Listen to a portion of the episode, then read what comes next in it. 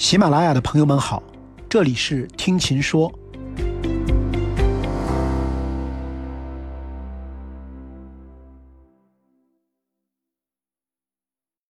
前几天的新闻说，优衣库关门一百三十三家。作为优衣库粉，我早在二零一九年下写过一篇文章《疯狂的优衣库，失落的 Forever 二一》。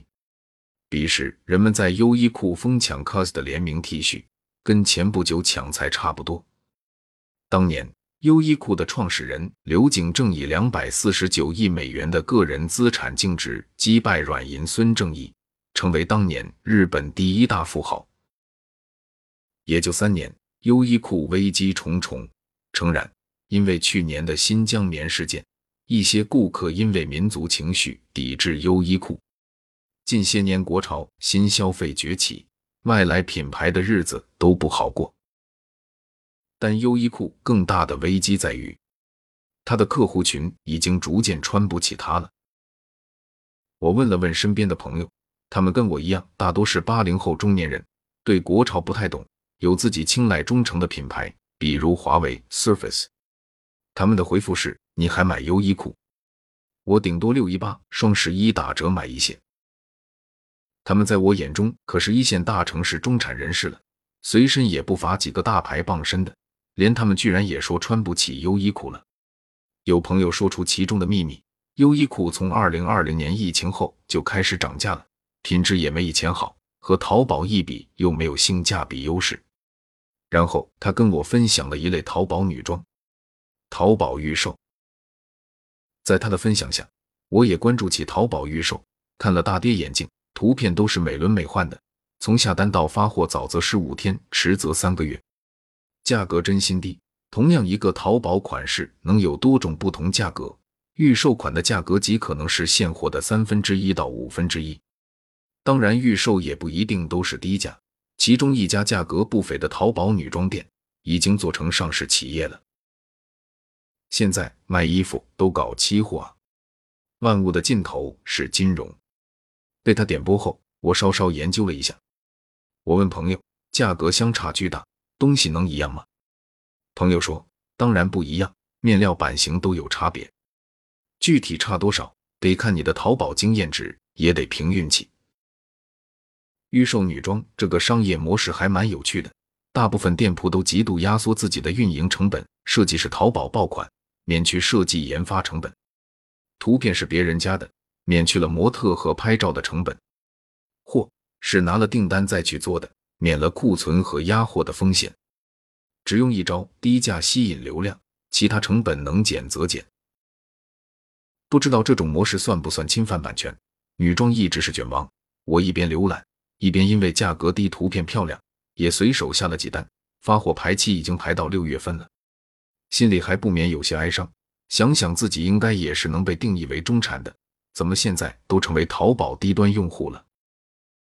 在此之前，我一直觉得自己很符合优衣库的客户定位，大城市小中产，崇尚舒适简约，一家三口的衣服都能在这里买。优衣库是日本经济泡沫破裂时期崛起的品牌。一直以基本款著称，其产品理念 “Lifewear”，服饰人生，强调衣为人用的原则。据说优衣库当年都没有 logo，因为它只被当作中产阶级的内搭。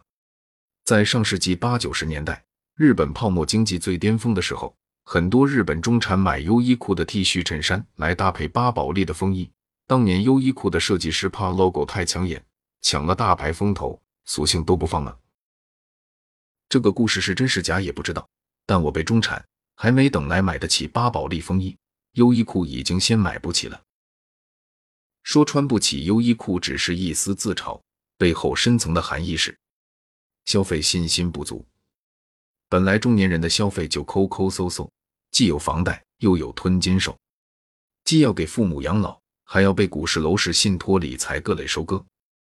对中年人来说，消费升级大概就是去取盒马、山姆和 Costco 曾经有过的大牌皮包，还不如去换几门兴趣课程。早在十多年前，日本大前研一曾提出一个概念叫 M 型社会，描述了日本社会由原来以中产阶级为社会主流，转变为富裕与贫穷两个极端，中产阶级逐渐消失。大前研一写道：“你别再以为只要咬牙忍一忍，好日子还会回来。你可能已经从中产阶级沦落到下流社会而不自知。”我读《M 型社会》这本书的时候，大概是二零零九年前后，彼时二零零八年经济危机刚过，全世界被中国拯救，国内经济蒸蒸日上，GDP 年均增速都在百分之八以上。我们八零后初入职场。各行各业都朝气蓬勃，信心满满。虽然现在说八零后是混得最惨的一批人，但那时候还是满怀希望的。大家都咬紧牙关，背负远超薪资的贷款买房子置业。那时候不流行精致穷，也没那么多花呗、小贷借钱给你消费。大家为还房贷，从泡面吃到泡饭，也毫无怨言。现在看，买房大概率是八零后一生中最英明的选择了。那时还不流行“中产”这样的标签，但我们几乎每个人都是这么认定自己的。当然，中国中产的标准是非常模糊的。二零二一年，胡润研究院定义的新中产阶级标准出炉：资产达到三百万，则可以称得上是中产阶级；年收入二十万是最低标准。按这个标准，生活在包邮区的绝大多数市民都是中产，但资产大部分是房产。每个月收入要还贷，也没那么敢消费。我国 GDP 增速从百分之八陆续降到百分之五，期间经历这么多年也是很不容易的。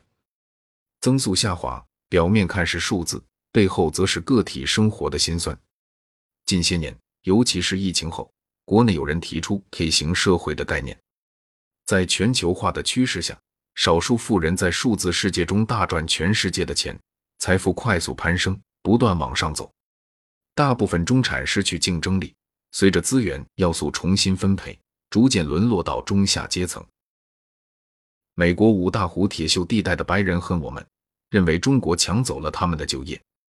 可谁知道，我们现在是不是也在被越南、印度、马来西亚的人民抢走饭碗呢？其实，不论是 M 型还是 K 型，都指向了同一点：我们的中产层正在塌陷。有些人把中产塌陷 K 型社会归罪于新冠疫情，我觉得也不是。GDP 增速从百分之八到百分之五，经济换挡变速除旧革新，有些行业是必然要面临转型阵痛的。以我所在的房地产行业来说，房地产若一直是地方经济的路径依赖，这绝对是不健康的、不长久的。但转型探索需要时间，需要试错成本。企业职能岗位也不是说转就能转的。一句转型说来轻松，但光探索出一个方向，可能就要好些年，等到盈利又要好几年。而且转型多来自老板高层的决策。我被八零后打工人，无非是中层执行者，不都成了转型要优化的代价吗？转型的沙落在个人头上，也都变成了一座山。最近几年，我观察了一下身边。中产返贫不外乎以下几条路径：一是降薪裁员。以房地产为例，外人以为都是普遍高薪，其实高薪的也就是大公司高管、明星职业经理人，甚至里应外合的炒家，收入差距之大，令人啧舌。大部分老老实实的员工，不过是高周转上的螺丝钉，折算到单位时间也不能算高薪。富裕的时候没有雨露均沾。暴雷的时刻却要一视同仁。更不幸的是，还有不少地产人工资投了公司理财暴雷，买自家公司期房烂尾。昨天还是打工人，今天已是维权者。昨天世界五百强，今天坑你没商量。房地产是一个产业链特别长的行业，大甲方房企的暴雷，媒体还比较关注。很多产业链中下游的供应商早已经悄无声息的死去。有些供应商本身也是巨无霸，比如被恒大拖死的南通六建，目前正面临破产重组。二零二一年还跻身于中国五百强榜中，曾承建过世界第一高楼迪拜哈利法塔。恒大拖垮的不仅是六建，还是整个南通的建筑产业。巨头都在陨落，员工又走向何处？四月二十五日。央行召集六家国有银行、十二家股份制银行及五家 MC 机构，构行专题会议，为房企纾困，首批十二家纾困房企包括世茂、恒大、奥园、融创、富力等。政策也在纠偏，也不过是定向输血，能输到什么地步也未知。前段时间还有天量法拍房断供潮的说法，虽然陈述有点夸大，但生活中不乏这样的案例。某北京、深圳、杭州等一线大城市的互联网中年中层，前几年高薪加股票，年薪百万，信心膨胀购买千万大平层，背负巨额贷款，现在被公司裁员了，还不起月供。有些版本还充满细节，比如老婆刚怀二胎等，增加情感色彩。这样的故事流传甚广，只是地点不一，数字不同，但面貌几乎都是互联网大厂中年中层。互联网更残忍的地方在于，他们只裁员不降薪，要裁也是一锅端。互联网企业增长快，扩张猛，在最短的时间招最多的人，干最风口的事儿，风口散了。整条线也就散了，条线之间难以兼容，换岗也困难，并且降薪不利于保留优秀员工，于是一锅端的裁。逻辑听听很清晰，但也没什么人情味了。传统行业增长没那么快，扩张也没那么猛，很多时候用降薪来代替裁员，抠抠搜搜活一天是一天。前几年房地产势头好，房企也要去传统，跟着互联网学。其他没怎么学，大面积裁员率先学到了。人到中年，传统挺好，因为一不小心，你已经就会成为了那个代价。二是个人创业，我朋友在上海开广告公司，也是服务众多品牌房企的。本来行情就不好，催款回款艰难，疫情更是雪上加霜。疫情期间，请款的材料、发票都无法快递。导致甲方回款也缓慢，现金流十分紧张。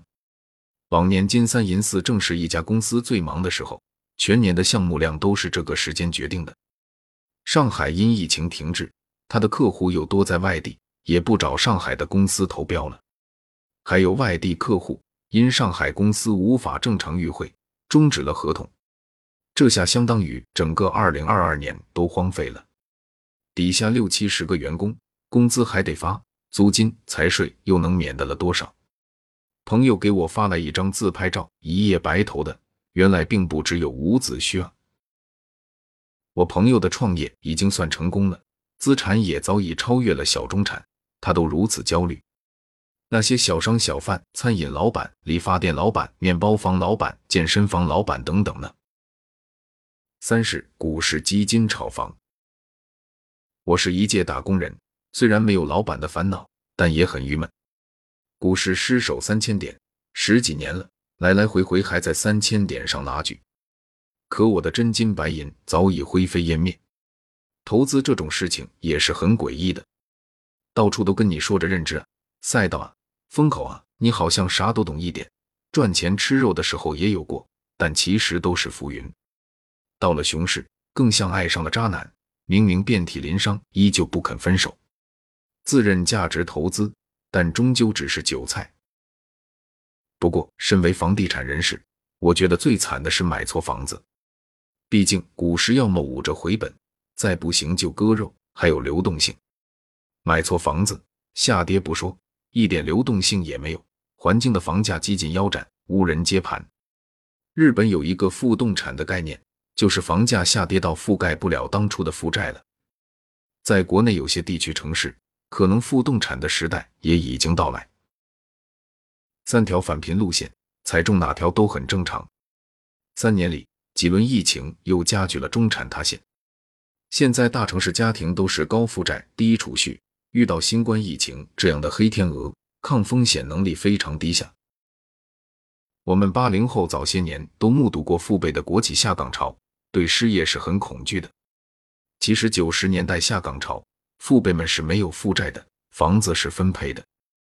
当时社会转型也有大量岗位，糊口并不难。但现在的失业面临的不只是吃饭问题，还有负债问题，情况只有比九十年代更复杂。二零二二年高校毕业生规模预计一千零七十六万人，同比增加一百六十七万人。但往年能吸纳大量毕业生的房地产互联网等行业都正值寒冬，越来越多的年轻人要考研考公。一方面是没有那么多就业岗位，另一方面现在体制才能带给人们安全感。可哪来那么多体制性的岗位？绝大部分的就业不还是靠着中小型民企吗？政策严，疫情难，民企又哪里来足够的冗余资源，可以用空间换时间的？就更别说小本经营的小公司、私人业主、个体户了。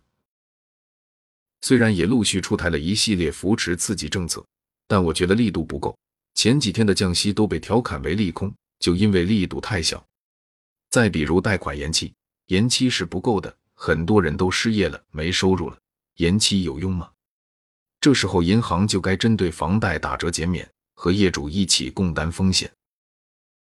北京针对朝阳区辖区内的每家企业停业，累计最高可赔十万；服务型企业员工保险每人每天可赔一百元，最高赔偿期二十一天。北京的这个政策，我们长三角是不是也能实行呢？就算不发真金白银，每人每家发点超市券、消费券、电商券也好，全市通用，既能疏解小企业的危困，也能缓解居民生活压力。发钱发券是权宜之计，更长远的，希望政策还是首先能好好照顾老板们。对我们打工人来说，有企业家才有企业，有企业才有就业，有就业才有生活。有人吃肉，大部分人才能跟着喝汤。企业家都喝汤，员工只能喝西北风。至于是不是拥有中产这个标签，有没有他先一点也不重要，这只是一些说法概念。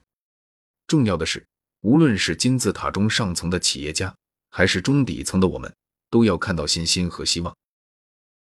抗疫、股市、消费、经济，甚至是三胎生育，哪个问题不是源于信心？信心不是自嗨的，信心要来自政策的曙光。来个令八零后欢呼的政策吧！